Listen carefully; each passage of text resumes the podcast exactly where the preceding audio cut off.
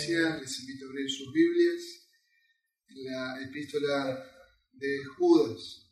Estamos estudiando esta serie y llegamos el versículo 4. Vamos a leer la salutación y también el versículo que estuvimos viendo el domingo pasado con el pastor Dardo. Y dice así la palabra del Señor. Judas, siervo de Jesucristo y hermano de Jacobo, a los llamados, amados en Dios Padre y guardados para Jesucristo. Misericordia, paz y amor os sean multiplicados. Amados, por el gran empeño que tenía de escribiros acerca de nuestra común salvación, he sentido la ansiedad de escribiros exhortándoos a contender ardientemente por la fe que una vez para siempre fue entregada a los santos nuestro texto, pues algunos hombres se han infiltrado encubiertamente, los cuales desde mucho antes estaban marcados para esta condenación, impíos que convierten la gracia de nuestro Dios en libertinaje y niegan a nuestro único soberano y Señor Jesucristo. Vamos a ver. Oh Señor y Padre, venimos delante de ti esta mañana como iglesia Queremos que sea tu palabra la que nos hable a cada uno de nosotros. Te damos las gracias, Señor, porque tú nos has llamado a la salvación, tú nos has amado, nos has santificado. Gracias te damos, Señor, porque tú nos, guardas por medio de la fe. Gracias te damos, Señor. Y ahora tú nos exhortas como iglesia a contender abiertamente por la fe a conocer a estos hombres, a estos apóstoles. Ayúdanos, Señor, a poder deleitarnos en tu palabra y poder, en lograr tu espíritu, vivir para tu gloria. Te lo pedimos en Cristo Jesús. Amén y amén. El versículo 4 nos presenta la infiltración de estos apóstoles, de estos hombres. Y el domingo pasado se nos ha exhortado a contender ardientemente por la fe. Nos recordó Judas que estamos en guerra, que estamos en una batalla en pos de la verdad. Un recordar que la iglesia de Jesucristo es columna y baluarte de la verdad. Un recordar que no tenemos lucha contra sangre y carne, sino contra huestes espirituales de maldad y como soldados de Jesucristo debemos presentar batalla, debemos presentar batalla, amar la verdad de Dios, proclamar con fidelidad. Y velar que estos malos obreros, los apóstatas, no penetren con sus falsas enseñanzas en el seno de la iglesia. El pastor Dardo el domingo pasado nos exhortó, este llamado a contender ardientemente por la fe. Como iglesia, la iglesia unida contra el error. No de una manera aislada, no como llaneros solitarios, sino como iglesia. Todos nosotros somos un cuerpo, el cuerpo de Cristo, y debemos batallar con fidelidad, enseñando la verdad de Dios siendo permeables a la verdad autoritativa y suficiente de las Escrituras. Y es por eso que toda doctrina hereje debe ser repudiada. La Iglesia lucha por la pureza de la membresía, haciendo que los blasfemos salgan de la comunión. Lutero declaró y escribió hablando a los pastores en esa lucha, pero se aplica a todos nosotros como iglesia.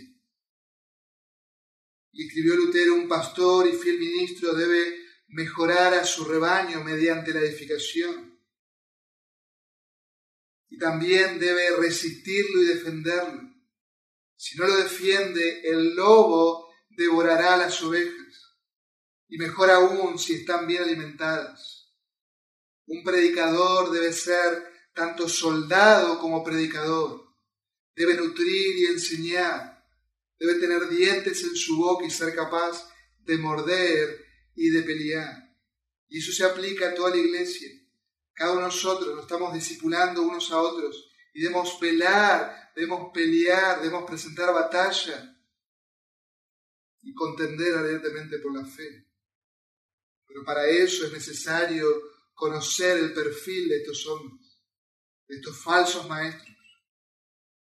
Y no podremos presentar una buena batalla si no conocemos cómo actúan, si no conocemos cómo piensan. Conocer lo que van a hacer nos ayuda a fortalecer y agudizar los sentidos para batallar por la fe, a batallar por el Señor, a batallar por el Evangelio. Los falsos maestros siempre estarán. El tema es si nos daremos cuenta tempranamente o cuando ya hayan alcanzado y lanzado sus herejías. Estamos, como ustedes saben, en un tiempo de pandemia.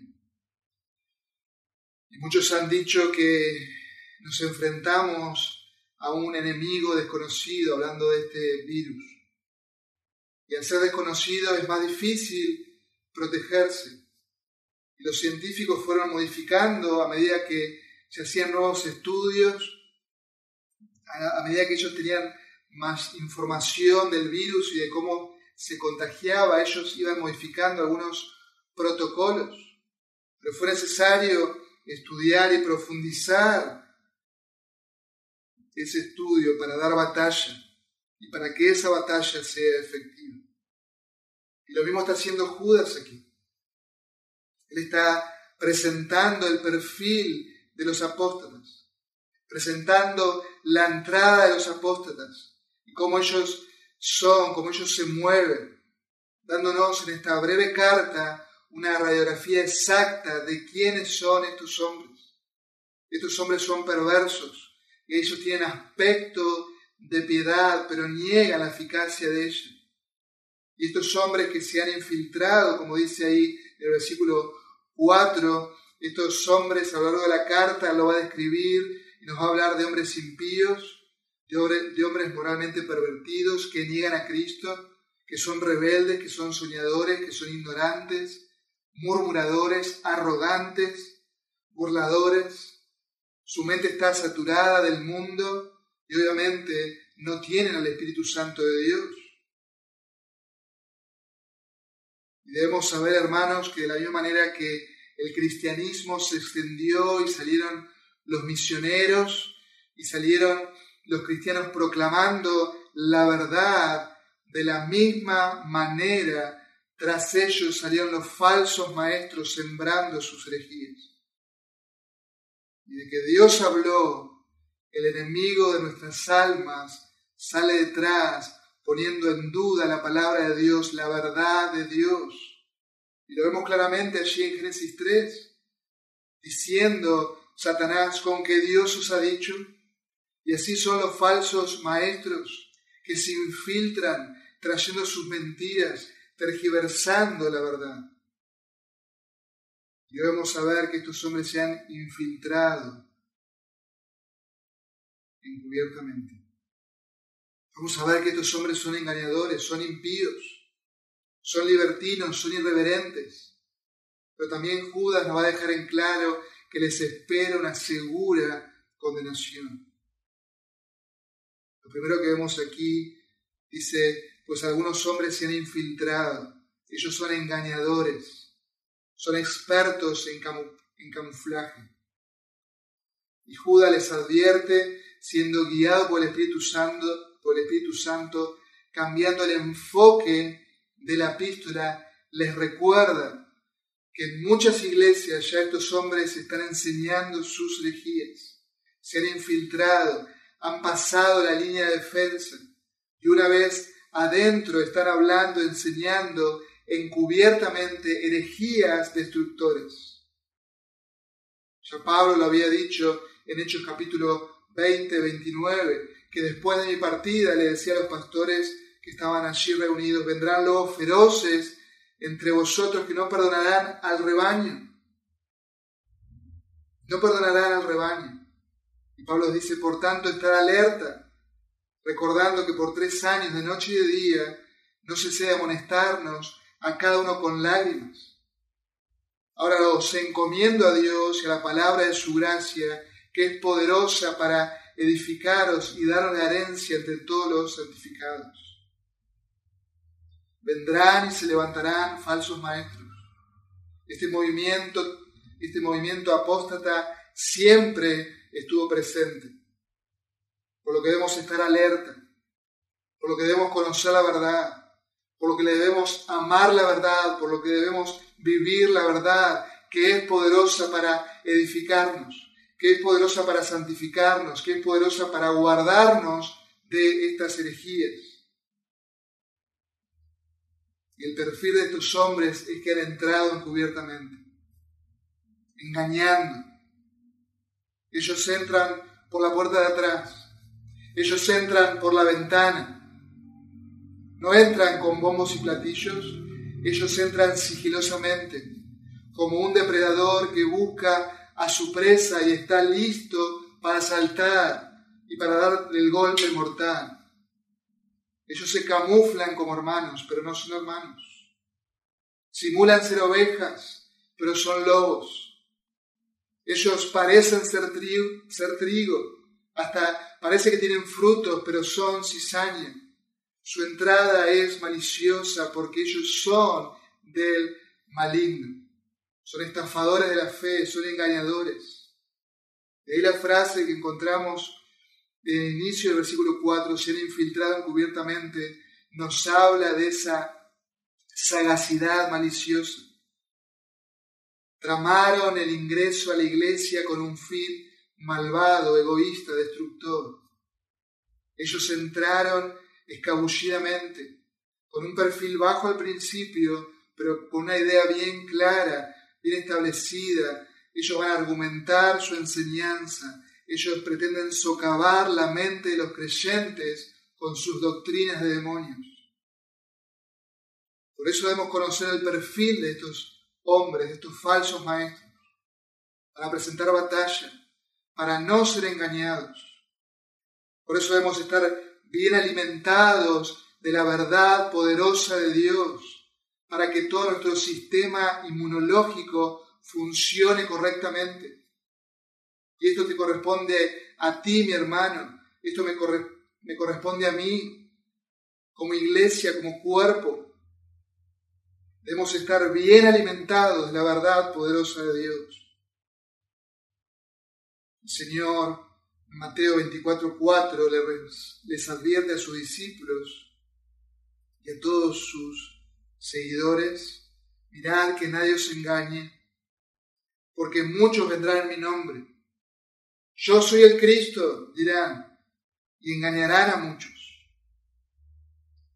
Juan en su segunda epístola, escribiendo sobre la base de la hospitalidad cristiana, pero también marcando los límites para dicha hospitalidad, le dice, pues muchos engañadores han salido al mundo que no confiesan que Jesucristo ha venido en carne. Por eso tened cuidado. Y si alguno viene a vosotros y no trae esta enseñanza, dice Juan, no le recibáis en su casa, ni le saludéis pues el que le saluda participa de sus malas obras. Ellos son engañadores. Ellos son impíos. Ellos son impíos. Y Judas manda con vueltas para mostrar la naturaleza de estos hombres. Ellos son impíos. Y este término era usado para referirse a los ateos, a los herejes. Como señala un comentarista, es precisamente lo opuesto, es lo opuesto de piadoso, de piedad, que significa una vida de reverencia hacia Dios, que se expresa en adoración, en una vida devota, en una vida obediente. Estos hombres no son así, ellos son impíos. Ellos son irreverentes, idólatras, desobedientes, son hombres naturales. Ellos no tienen vida espiritual. Aunque lo aparentan muy bien, ellos están jugando a ser iglesia. Se muestran piadosos, pero no temen a Dios, no aman a Dios, son impíos, son sepulcros blanqueados, son hijos del diablo. Su corazón sigue siendo un corazón de piedra. Ellos no tienen nuevos deseos. Ellos no desean a Dios, ellos no desean su palabra, ellos no desean a la iglesia. Ellos siguen viviendo para sí mismos. Todo lo que hace, todo lo que hacen estos hombres es para su propia vana gloria, para sus beneficios egoístas y perversos. Ellos son impíos. Ellos se han infiltrado encubiertamente. Ellos son impíos que convierten la gracia de Dios, la gracia de nuestro Dios, en libertinaje. Ellos son libertinos. Ellos convierten la gracia de Dios en libertinaje. Y claramente el hombre impío, ¿dónde va? ¿Dónde va a ir? Va a ir tras sus deseos y esos deseos son los deseos de su carne. Como dice el dicho, la mona, aunque se vista de seda, mona queda. Su naturaleza se va a revelar, su naturaleza se va a mostrar. Ellos irán tras sus propios deseos. ¿Y cuáles son estos deseos? Los deseos de la carne, los deseos de los ojos, la vanagloria de la vida. Está a flor de piel, no pueden ocultarlo y por eso convierten en libertinaje la gracia de Dios. Son hombres naturales. Ellos no han abrazado a Cristo. La gracia de Dios la, la ven como una excusa para pecar. Ellos afirman, ellos afirman que van a perseverar en el pecado para que la gracia abunde. Totalmente opuesto a lo que afirma un verdadero creyente. ¿Y qué es lo que afirma un verdadero creyente? verdadero creyente afirma que ha muerto el pecado, que ahora vive para Dios, que sus miembros son presentados para servir a Dios, que somos libres, libres en Cristo, pero usamos esta libertad para glorificar a Dios, para glorificar a Dios. Somos libres en Cristo. Y por eso estos hombres, ignorando la gracia de Dios, la utilizan como una licencia para pecar. Son llevados por su lascivia, por su desenfreno, viciados, llenos de sensualidad. Su libertinaje cambió la gracia de Dios por una burda conducta licenciosa. A su parecer, ellos son dueños de sí mismos. Ellos proclaman ser sus propios dueños. Por eso niegan, niegan al Señor Jesucristo. Niegan a nuestro único soberano y Señor Jesucristo. Los apóstatas hablarán de Cristo. Quizás mencionarán su obra salvífica. Hasta proclamarán en alguna medida el Evangelio. Pero negarán la autoridad de Cristo. Ellos negarán la supremacía de Cristo lo negarán como dueño, como Señor, porque ellos son sus propios amos, sus propios dueños. Por eso niegan el señorío de Cristo. Ellos niegan al soberano, al déspotes, al dueño y al amo gobernante. Ellos lo niegan. Ellos niegan al Señor, Curios, aquel que tiene un nombre que es sobre todo nombre los apóstatas niegan al Señor Jesucristo como Dios y como el Mesías. Aunque quizás hablen, hablen de Él, pero sus hechos lo niegan, siendo abominables y rebeldes, reprobados en toda buena obra. Ellos se creen que no tienen que rendir cuenta a nadie ellos están en una condición superior.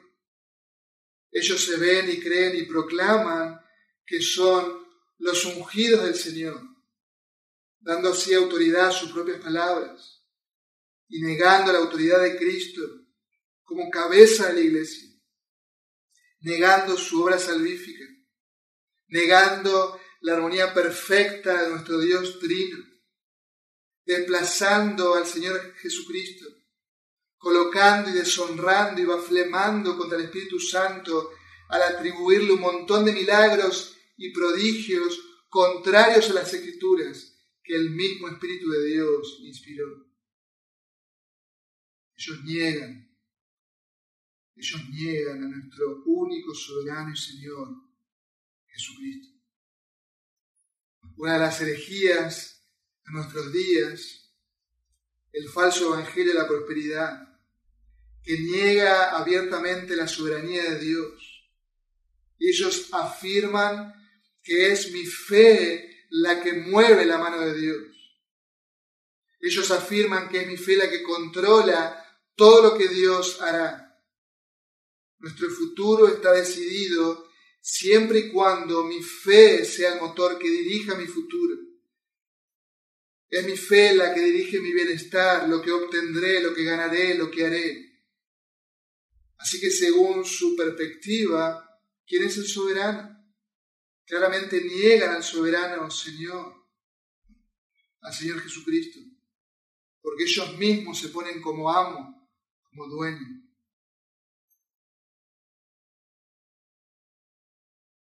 Un pastor que salió del movimiento falso de la prosperidad, del falso evangelio de la prosperidad, dice que este evangelio de la prosperidad degrada a Dios a la posición de un títere y eleva al hombre a la posición de titiritero, que hace exigencias confesionales por medio de la fe. Lo hace considerando la fe como una fuerza y a Dios como el que debe responder a nuestra fe. Esto es una tergiversación herética de la fe verdadera. Ellos niegan al Señor Jesucristo. Y si lo niegan es porque no tienen vida. Y si no tienen vida, ellos continúan en sus delitos y pecados muertos.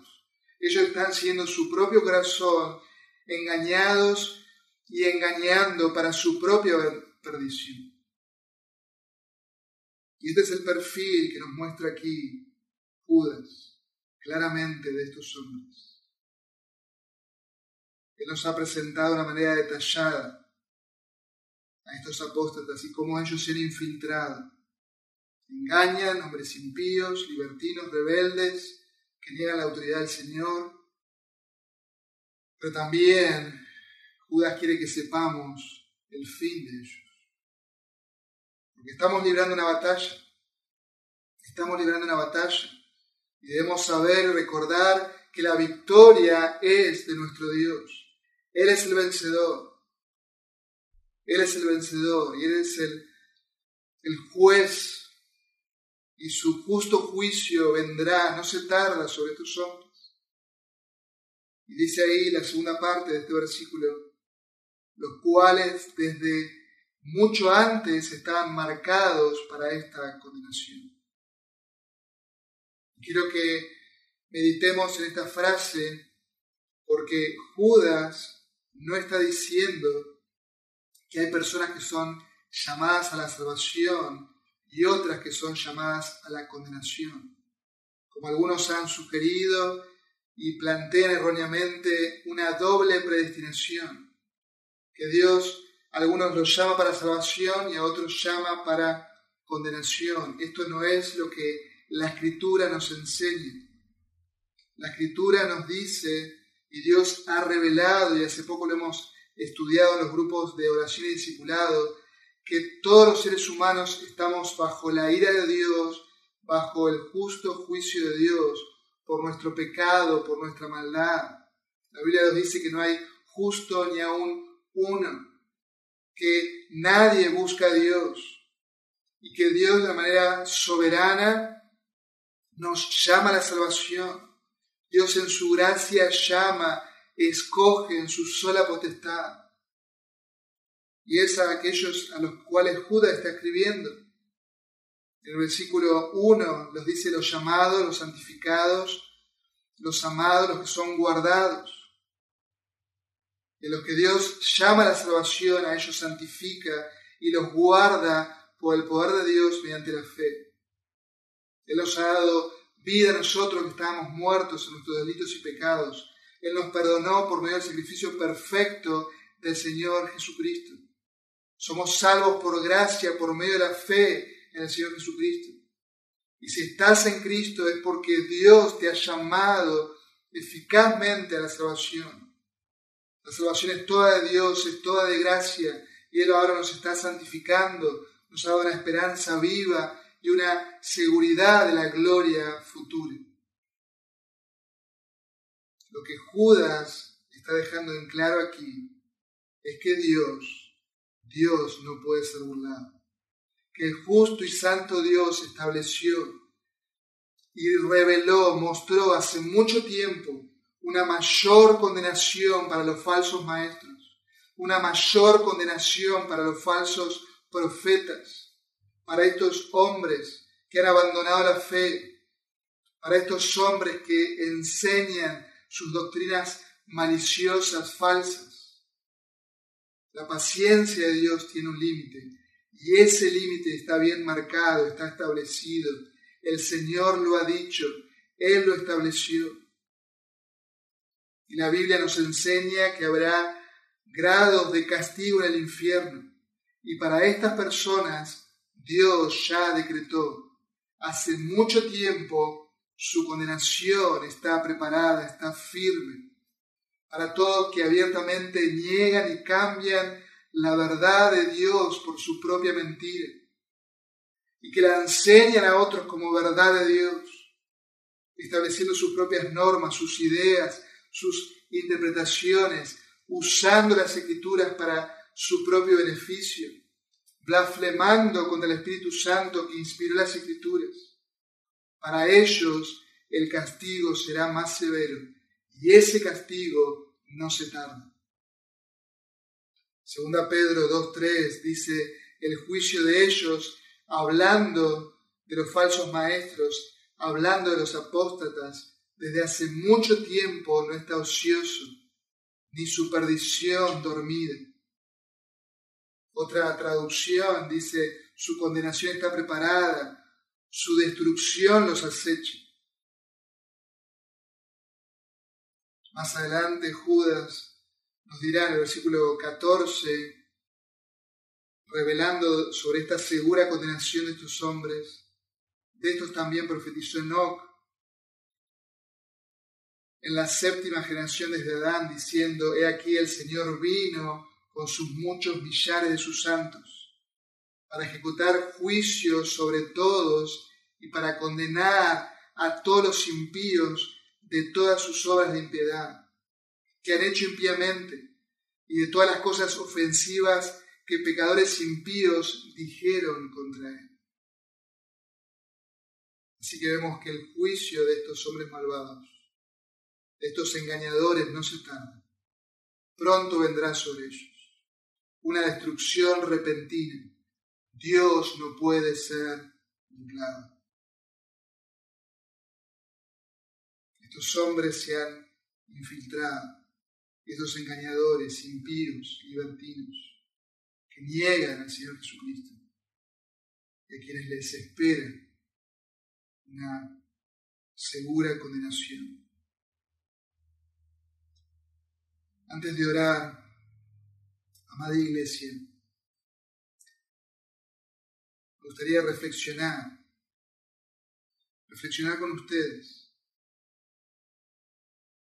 Como hemos dicho en estos mensajes, debemos contender abiertamente por la fe, como cuerpo de Cristo, como iglesia.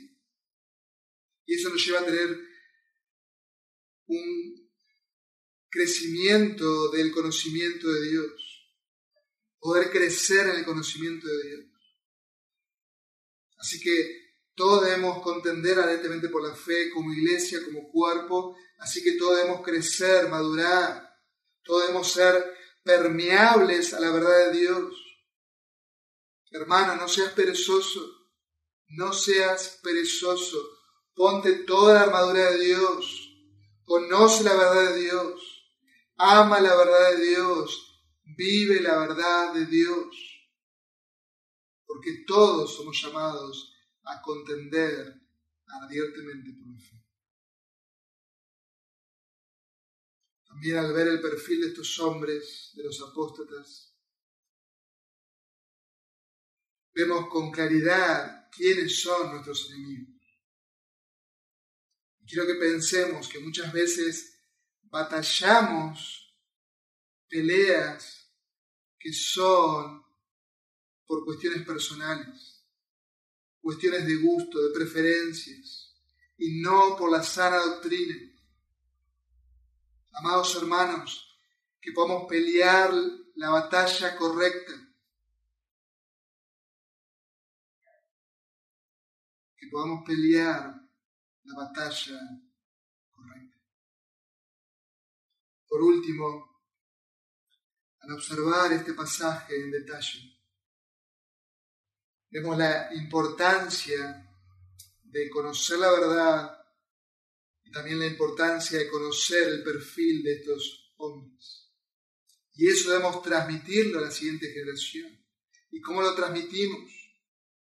Con una vida de discipulado, con los cuidados mutuos en la doctrina, con una madurez como iglesia, una profundidad en el Evangelio. Y quiero que medites, amado hermano, que una generación que se desliza de la verdad revelada de Dios está destinada al fracaso espiritual. Está destinada a que en pocos años sea liderada por hombres que están muertos espiritualmente, que tienen aspectos de piedad, pero que niegan la eficacia de ella. Es por eso que debemos estudiar la verdad de Dios y proclamar con fidelidad todo el consejo de Dios. No pongamos excusa para hacer lo que debemos hacer, ser discípulos, pasar la antorcha, poder ser fieles en todo lo que el Señor nos ha llamado a hacer. Que el Señor bendiga su palabra en esta mañana. Podamos contender abiertamente por la fe, con la espada, con la espada del Espíritu en nuestras manos. Que podamos ceñir nuestros lomos para la acción proclamando con fidelidad el Evangelio. Vamos a orar, amada iglesia. Vamos a orar a nuestro Dios. Señor y Padre, te alabamos y te damos las gracias en esta mañana. Gracias por tu palabra. Gracias, Señor, por mostrarnos tan claramente a estos hombres malvados, estos falsos obreros, a estos enemigos de la cruz. Que como iglesia, Señor, al verlos podamos rechazar todo tipo de enseñanza y poder contender ardientemente por la fe. Ayúdanos, Señor, a no ser perezosos, a poder amar tu palabra, a poder vivir a la luz del Evangelio a poder gozarnos y crecer en una profundidad del Evangelio, a poder conocerte, Señor. Oh Padre amado, oramos en esta mañana como iglesia, que tú trates con cada uno de nosotros, que tú nos uses para tu gloria, que con fidelidad podamos proclamar tu verdad. Te damos gracias por el Señor Jesucristo te damos gracias, Señor, porque tú nos has salvado, nos has amado, nos has buscado. Y gracias te damos, Señor, porque podemos reconocer al Señor Jesucristo como nuestro Señor, como nuestro Salvador. Y en esta hora te damos la gloria por esta salvación tan grande. Oh Señor, somos tus siervos, tus esclavos, en esta relación de amor queremos obedecerte, queremos honrarte. Una vez más, queremos vivir para ti, para tu gloria. Te amamos, Señor, en Cristo Jesús.